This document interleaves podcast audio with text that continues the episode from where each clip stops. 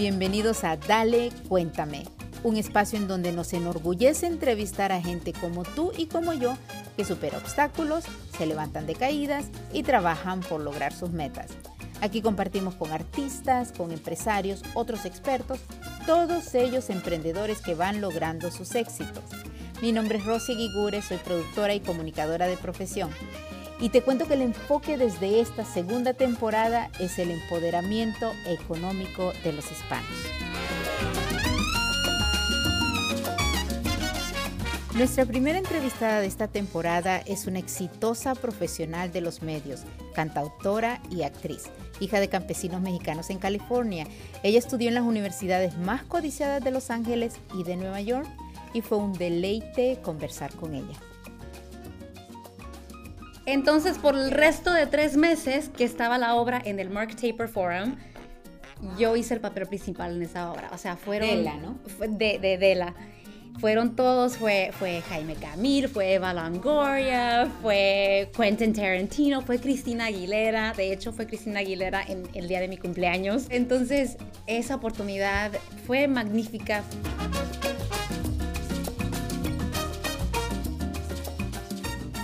Bienvenidos a Dale, cuéntame. Estamos comenzando la, la segunda temporada del programa con Rocío López. Eh, muy felices de que estés aquí, cantautora, actriz y también nos va a hablar de su trabajo corporativo. Hola Rocío. Hola, ¿cómo estás Rosy? Bien, estás aquí porque eres, como todos nuestros invitados, un orgullo hispano y, y las personas que están aquí nos hablan de superación personal, de desarrollo personal y de su historia de vida. Háblanos de tu historia de vida. Ay, pues primero que nada es un honor, la verdad, solamente ser invitada aquí para este nuevo programa, que sí, ojalá vamos a inspirar y motivar a las familias, a los padres, a los jóvenes. Y pues yo crecí en un pueblito rural en la costa central de California que se llama Guadalupe, junto a una ciudad que se llama Santa María. Y esta es una área donde hay muchos eh, campesinos inmigrantes. Mis papás son este, inmigrantes de México, de Guanajuato, México, y allí llegaron a esa, a esa área y allí es donde yo nací y allí me crié. Y soy orgullosa hija de padres campesinos trabajadores. Toda su vida los he visto a mis papás trabajar duro, duro, duro. Qué sacrificio, ¿verdad? Que ellos inmigraron a este país para, para mí y mis hermanos y darnos la oportunidad de, de crecer aquí y tener ciertas oportunidades que yo creo que mi papá sabía que si él se quedaba en su ranchito en México, mm, tal vez no íbamos a tener estas oportunidades que ya se nos ha dado. Rocío estudia aquí, es, de hecho, creces en un ambiente muy americano, ¿no? Muy estadounidense, entonces creces, eh, eh, cuéntame en ese crecimiento, como eres, porque de verdad ustedes tienen que verla, vamos a decir su social media, las redes sociales, eh, tienen que verla, ella es una excelente artista, iba a decir solamente actriz, pero no, es que lo tuyo es, o sea, a mí, de verdad, me dejas con la boca abierta. Así que cuéntame, cuando ibas creciendo, ¿cómo fue ese crecimiento y ese interés tuyo por las artes? Uy, desde chiquita, o sea, mi papá me dice que desde que estaba en la panza de mi mamá, que iban a oír un mariachi, yo ya estaba pateé y pateé y zapateando desde bebé. Entonces, este, yo crecí siempre con esa curiosidad y ese ah, interés por las cosas artísticas de actuación, de baile, de cantar. Me acuerdo que mi mamá me llevó a la biblioteca y eso es algo que mis, mis dos papás hacían. Este, aunque mi papá solamente llegó al tercer grado, él con lo mejor que él podía me leía mucho de mm. niñita. Entonces, este, mi mamá nos, me llevaba a la biblioteca y saqué el VHS, el videocassette, de Annie, Anita la huerfanita. Oh. Y cuando vi esta película y era una niña que estaba cante y cante y baile y baile, no, yo no lo, o sea, mi, mente se estaba así como que explotando. ¿Qué? ¿Puedes contar la vida de tu historia por baile y cantar? Y a mí siempre, siempre me encantaba. Entonces, este, cuando estaba en la preparatoria, estaba en un ballet folclórico y esa era mi vida. Por mis cuatro años de prepa era bailar en este grupo de, de baile folclórico y era así como que mi, mi espacio donde yo podía ser artista. Pero ¿Qué es lo que pasa? Que, bueno, y yo crecí, te digo, como en los noventas, este, en ese tiempo, en la televisión y en las películas, la verdad no había mucha representación. para gente como yo. Y yo era orgullosa eh, mexicoamericana y no, yo no veía este, a, latinas, mexicanas, pero que sean chicanas como yo en, en shows de en las pantallas. Y me acuerdo que mi papá este, instaló una antena parabólica para que podamos recibir los canales de México. Oh. Televisa y TV Azteca y todos esos canales. Y es cuando, este, no, yo era novelera. Yo, era, yo veía todas las novelas de Televisa y también me encantaba el drama, lo dramáticas que eran, este, jugaba con mis amigas y mis primas y yo siempre quería ser la villana porque era la más dramática, porque yo creo que era una niña buena y, y más tímida, pero cuando jugábamos era como mi oportunidad de ser algo totalmente diferente. Yo quería ser, y luego voy a llegar yo y les voy a decir, no pueden estar aquí, sálganse. Y o sea, me encantaba todo eso, jugar a, hay que jugar a las novelas. Entonces, este, pero te digo, no, para poder, para soñar, ah, tal vez algún día voy a estar en una novela, o sea, se me así como, como, algo del otro, del otro mundo. No se me hacía como algo realista para que yo pueda. México o algo así, porque no lo mirabas. Pero entonces te decides, y eres aceptada en UCLA, de las mejores universidades, eh, eh, te decides estudiar una licenciatura en qué?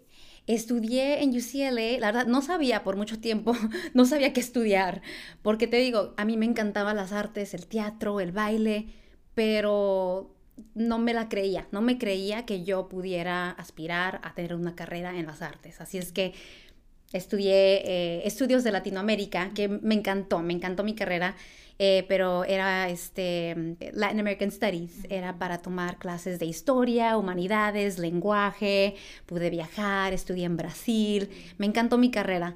Y cuando me gradué y recibí mi licenciatura, mis primeros este, cuantos trabajos después de, la universidad fueron para organizaciones sin fines de lucro.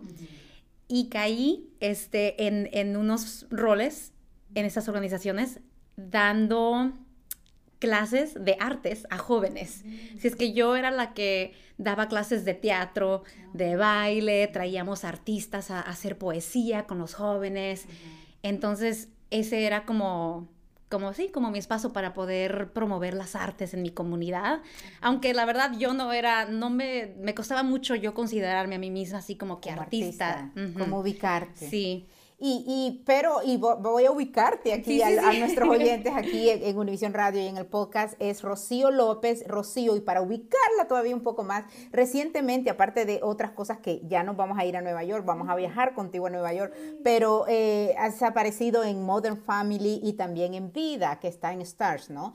Eh, y, y tú, tú has hecho tus papeles ahí. Rocío López de nuevo es una actriz, cantautora y también trabaja con la comunidad de Los Ángeles porque hay mucha gente de las escuelas y de la, y de la comunidad aquí que va a saber quién es esta excelente actriz que además trabaja con ellos y la comunidad. Te, gradúas en UCLA y empiezas a trabajar con estas organizaciones eh, non-profit por un tiempo aquí en LA y luego te vas para Nueva York. Y es cuando dije, ok, quiero sacar mi maestría, quiero seguir estudiando y me encontré un programa en una escuela que para mí era un sueño poder ir a la Universidad de Nueva York, New York University, y también para mí era un sueño poder ir a Nueva York y vivir allí por un tiempecito. Y era un programa en teatro para la comunidad. O sea, era un programa de teatro, pero específicamente teatro para propósitos de de educación, de rehabilitación, de trabajar con jóvenes y familias. Entonces dije, esa, esa va a ser mi maestría. Entonces fui a, Nueva York. Mi, mi, programa que era de un año, bueno, lo hice en un año, me terminé quedando en Nueva York por seis años. Oh, wow. Y en esos seis años creo que por fin me di permiso para ser artista, para de verdad poder yo decir, oh, sí, soy actriz, oh, sí, soy cantante.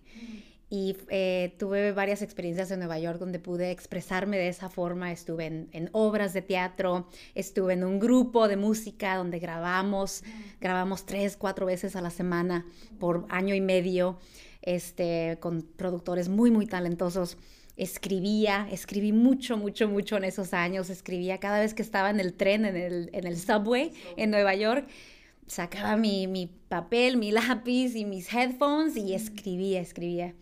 Entonces, pero te digo, para mí fue un proceso llegar a yo poder decir, sí, soy cantautora porque escribo canciones y soy actriz porque actúo en estas obras de teatro creo que para muchos este, jóvenes necesitamos que, que, necesitamos esa inspiración, esa motivación, esa otra gente que veamos que pueden ser como nuestros mentores, que podemos, este, oh, esa, esa persona es como yo, si ellos lo pueden hacer, yo también lo puedo hacer. Y para mí fue todo un proceso, la verdad, toda mi vida. Entonces, me, yo soy la que, yo misma me digo, soy late bloomer, ¿verdad? En, en ahorita aquí la industria de, de Hollywood y todo eso, para mí es algo nuevo y un privilegio poder estar siendo considerada para, para salir en, shows de televisión y películas. Pero en Nueva York fue cuando eh, hice book, se dice, ¿verdad? Eh, me, me, contrataron para salir en mi primera película y tuve la oportunidad de, de salir en The Heat con ah, Sandra Bullock y Melissa McCarthy. Y fue mi primera vez. Y también fue la primera vez que dije, wow, esto de las películas de verdad que paga. paga muy bien. Por dos días de, grabación. Dos días de trabajo. Todavía me llegan cheques de regalía. Por dos días de trabajo. Pero, pero para mí es, bien interesante escucharte hablar porque hay tantos jóvenes. Yo creo que incluso con la generación de, de ustedes y con la tecnología es maravilloso, ¿no? Que puedan transmitir su arte pero es, es, escucharte a ti, me gustaría tanto que los jóvenes que están escuchando y sean de generación Z y demás, supieran que, que siempre puedes hacer lo que quieres hacer y lo puedes probar. Eh, y puede que lo mires o no lo mires, o puede que oigas que hay tanto problema con las mujeres o, con, o que hay, pero al final tú trata lo que tienes que hacer, lo que te llame, lo que te apasiona, ¿no? Y lo que te levante. Y si hay que hacer otros trabajos, hay que hacer otros trabajos, pero que siempre te des permiso para hacer lo que te hace feliz. Me encanta, sí, exactamente. Para hacer lo que nos hace feliz y, y, y para hacer y practicar ese talento, la verdad que yo de verdad creo que Dios nos dio. Es un talento que, te digo, yo creo que yo nací con, con eso, con eso artístico, con esa sensibilidad para, para poder escribir canciones, ¿verdad? Porque la verdad la mayoría de mis canciones son súper tristes canciones de amor, este, pero este... Y actuar, te digo, yo te vi actuar y, y de verdad, o sea, yo solamente, en, mi criterio como productora, tú eres o sea, alguien a quien contrataría con los ojos cerrados porque te vi y yo pero, o sea, de verdad, tú, tú te metes y es, es muy difícil, ¿no? Porque hay personas que pues sí quieren actuar y eso y no, no, pero tú sí tienes un talento además, de nuevo, fuiste a UCLA, fuiste a NYU y luego te decides regresar. Eh, eh, ¿Y cuál fue esa decisión de venirte eh, de Nueva York a Los Ángeles? Extrañaba mucho a mi familia, mi mamá, cada vez, cada vez que hablamos por teléfono, ¿cuándo te vas a venir, hija? No, la extrañaba demasiado. Este, también Nueva York fue un tiempo fantástico. Fue como un bootcamp para mí esos años. Fue como todos esos años cuando yo era niña donde no me la creía que yo podía ser artista. Por fin eso fue Nueva York para mí. Y fue como un entrenamiento, ¿verdad? Una escuela. entonces ya, ya era tiempo de regresarme. Me vine este, de regreso a Los Ángeles. Y aquí fue cuando firmé mi, mi primer contrato con un agente de que me mandaba audiciones. Y ahora yo ya tenía bastante práctica audicionando en Nueva York. Yo iba a las, a las audiciones de Broadway y todo, ¿verdad? Yo allí me metía para, aunque tuviera que esperarme dos horas para que me vieran, para que me vieran cantar. Entonces llegué a Los Ángeles y ya tenía como esa, te digo, esa práctica, esa confianza en mí misma que, que traje de Nueva York. Y en el, hace dos años estuvieron aquí en Downtown Los Ángeles las audiciones para la obra de Zoot Suit, dirigida por Luis Valdés. Después de 40 años iba a regresar Luis Valdés a, poner Zoot Suit aquí en, en, Downtown Los Ángeles, que fue una obra en, en los 70s que él, él hizo. Fui, audicioné, me contrataron para la understudy yo fascinada, yo estaba en Zoot Suit, que era la obra del momento. Y después de una semana que abrimos esa obra, la muchacha que estaba en el papel principal la contrataron para un show de televisión y se fue. Oh, Entonces, por el resto de tres meses que estaba la obra en el Mark Taper Forum, yo hice el papel principal en esa obra. O sea, fueron... Dela, ¿no? De, de Dela. Fueron todos, fue, fue Jaime Camil, fue Eva oh, Longoria, fue Quentin Tarantino, fue Cristina Aguilera. De hecho, fue Cristina Aguilera en el día de mi cumpleaños. Entonces, esa oportunidad, este, fue, fue magnífica, fue eh, un sueño poder estar eh, participando. Y las otras cuestiones en las series en donde has estado, háblame un poquito en Insecure, tal vez también estuviste, háblame un poquito de, la, de estas obras en las que has estado y series de televisión además. Pues como, como la obra de Zutsu fue tan popular y fue tanta gente que me empezaron a llamar ahora para papel, para los casting directors, la verdad que nunca me habían llamado para una edición, me empezaron a llamar.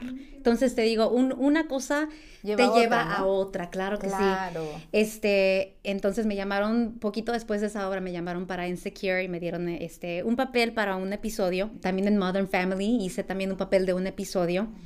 Para la serie de vida, fue, de hecho, hago el papel de la mamá de las dos muchachas, de las, las, dos muchachas principales tienen una mamá, así empieza la serie, tienen una mamá que murió. Murió, en el primer episodio se, dan cuenta que acaba de fallecer su mamá y para el final de ese primer episodio están viendo un videocassette y están ellas de, de niñas bailando con su mamá. y yo hice el papel de la mamá. de la... Sí, yo recuerdo, y yo recuerdo haberte visto en la foto que tenían ahí también de, la mamá, ¿no? Fue muy chévere. buenísimo. ¿Y cómo balanceas? Porque ahora sí nos vamos a ir a tu parte corporativa. Y yo lo que, lo que creo y lo que veo, yo siempre eh, digo, papá Dios, porque nos lleva, ¿no? Desde pequeña tú y ese amor y esa pasión por la comunidad, por la comunidad latina, mexicana, de aquí. Em, tú decides y todo lo que vas haciendo. Eres artista, pero al mismo tiempo y todavía cuando te vas a estudiar el máster, estudias tus estudios latinoamericanos, pero cuando te vas a estudiar allá, va a lo mismo, a cómo con ese arte ayudas a la comunidad. Sí. Y vienes y llegas a Common Sense eh, Latino, en donde has formado un, rol eh, clave porque esta comunidad de verdad que necesitaba eso. So, háblanos un poquito, eres, eres la, gerente de asociación eh, con la comunidad. Háblanos un poquito de, lo que haces ahí en Common Sense Latino. Eh, mi trabajo con Common Sense, verdad, es, es, otra bendición. Eh, me encanta trabajar con las familias, especialmente papás y mamás de habla hispana, mamás y papás este, inmigrantes, porque me siento, mi familia está reflejada pues en, en la comunidad que yo sirvo y tengo la oportunidad de dar talleres y entrenamientos a trabajar, colaboro con otras organizaciones comunitarias para dar programas y traerles recursos a los padres en todo lo que se trata de balancear los medios de la tecnología y los medios de comunicación y la tecnología en familia. Porque ves que ahorita pues estamos este, en familias, estamos súper consumidos por estas cositas que se llaman tabletas, dispositivos, celulares, todo eso.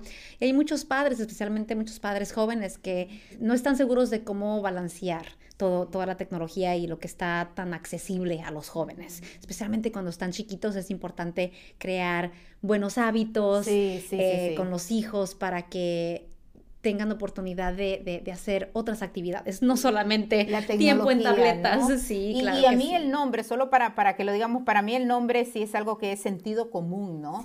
Así se llama cuando comenzaron esa organización sin fines de lucro y es para educar y es sentido común. Y la tecnología no había avanzado lo que ha avanzado. Pero yo creo que el departamento de ustedes eh, y lo que tú haces de nuevo en Common Sense Latino, el poder hablar, y por eso eh, Rocío López, para que aparte de, de su carrera artística, va a estar aquí en Dale Cuéntame, eh, todo lo que te podamos tener, porque para mí es importante que la audiencia escuche eso, que escuches que sobre los podcasts que nosotros hacemos, que escuches sobre eh, ese balance, como tú dices, y también tienes algo que decirnos, porque aunque vas a regresar a hablarnos más de eso, sobre el Tech Balance, y cuéntanos de qué trata. Uy, estoy súper emocionada porque en mi programa de Common Sense Latino acabamos de lanzar un nuevo eh, se puede decir, un nuevo canal para que la gente reciba nuestros tips y consejos directamente en la palma de la mano. Todo lo que tienen que hacer para recibir estos eh, tips es mandar la palabra familia en un mensaje de texto al número 21555 y ya, listo. Van a recibir este consejitos, tips, ideas solamente dos veces a la semana, pero directamente a sus mensajes de texto. Y esto es para esas familias especialmente que la verdad como yo me suscribo a un montón de boletines semanales y la verdad nunca los leo en mi correo electrónico, ahí se quedan, ¿verdad? Sin leer. Y queríamos encontrar una forma de, de verdad este, llegarles a, a, las familias y ver a las familias donde ellos están. Entonces, este, muchos este, papás y mamás, de hecho fue idea de ellos, ay, ¿por qué no nos mandan al teléfono? Sí, ¿verdad? que, ¿verdad? Claro. Buenísimo, es buenísimo el trabajo que haces. Nos vamos ya despidiendo con mucho dolor porque es tanta la historia y, todo lo que hace Rocío, Rocío López. Rocío López eh, nace aquí de unos padres campesinos que deben de estar súper orgullosos de, tus logros y del ser humano que eres, que eso es lo más importante, eh, aparte de universidades y cuestiones materiales, de los éxitos que has tenido. Pero para terminar, ¿Recuerda alguna caída, algún setback que has tenido que te ha dolido y, que, y cómo te has levantado para dejarlo como consejo? Uy, uy, son muchos. Uy, la verdad, son demasiados. Este, mira, en Nueva York, cuando les comenté que estaba en un grupo de, de música, después de esa experiencia me quedé muy cínica y muy triste con toda la industria de la música. Me quedé así como que, wow, qué horrible, o sea, se aprovechan estos productores de los artistas y paré de hacer música completamente. Solamente escribía en mis cuadernos mis cancioncitas, pero ya no, no quería ir a estudios de grabación, no quería grabar con nadie. Y el año pasado tuve la oportunidad de participar en el show Tengo Talento, Mucho Talento. Por casualidad, como que nomás allí llegué con una prima, audicionamos y luego me dijeron, ven a cantar tus canciones al show. Diosito, aquí voy. Y ves que en ese show está Pepe Garza, Ana Bárbara, Jos Favela, Don Cheto, este, son súper este, cómicos, ¿verdad? Canté mi cancioncita y se pone de pie Pepe Garza y me dice, y Pepe Garza es el gruñón del panel, ¿verdad? Lo consideran pues el, el malo, ¿verdad? Pero él se para y me dice, tú eres una compositora muy buena, me encantó tu canción. Y eso, en ese momento, siento como que Dios me resucitó ese sueño de cantautora. O sea, por años yo, yo dije, lo, apagué, apagué la música, me estaba enfocando en la actuación y todo eso, pero a mí la música es, es mi vida, o sea, es como me expreso.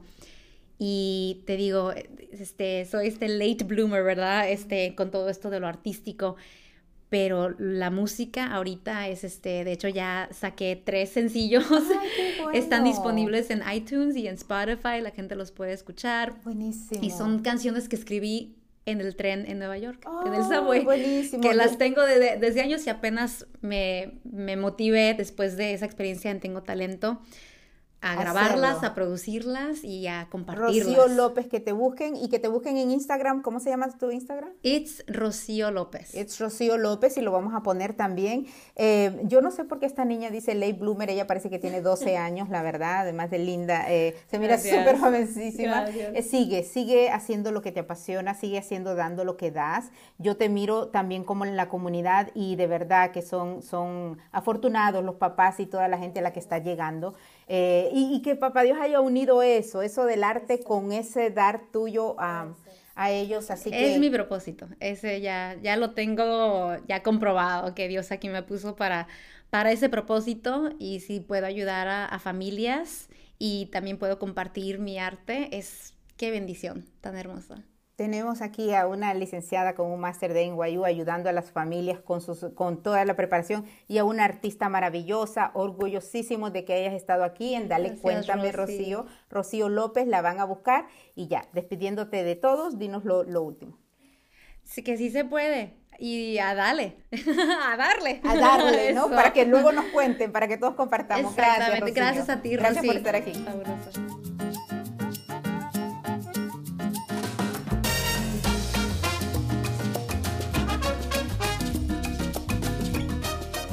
Esperamos disfrutaste de esta conversación en Dale, cuéntame. Síguenos así en Facebook, Instagram y Twitter y suscríbete en el podcast para que escuches todos nuestros episodios en donde hablamos con personas que como tú y como yo han superado obstáculos y continúan logrando sus éxitos. Nuestros entrevistados son todos orgullo latino o orgullo hispano porque hablamos español o somos hispanoparlantes y orgullosísimos de la herencia que estamos dejando en este mundo y las riquezas culturales de todos nuestros países. Yo soy Rosy Guigure, gracias por estar y hasta la próxima.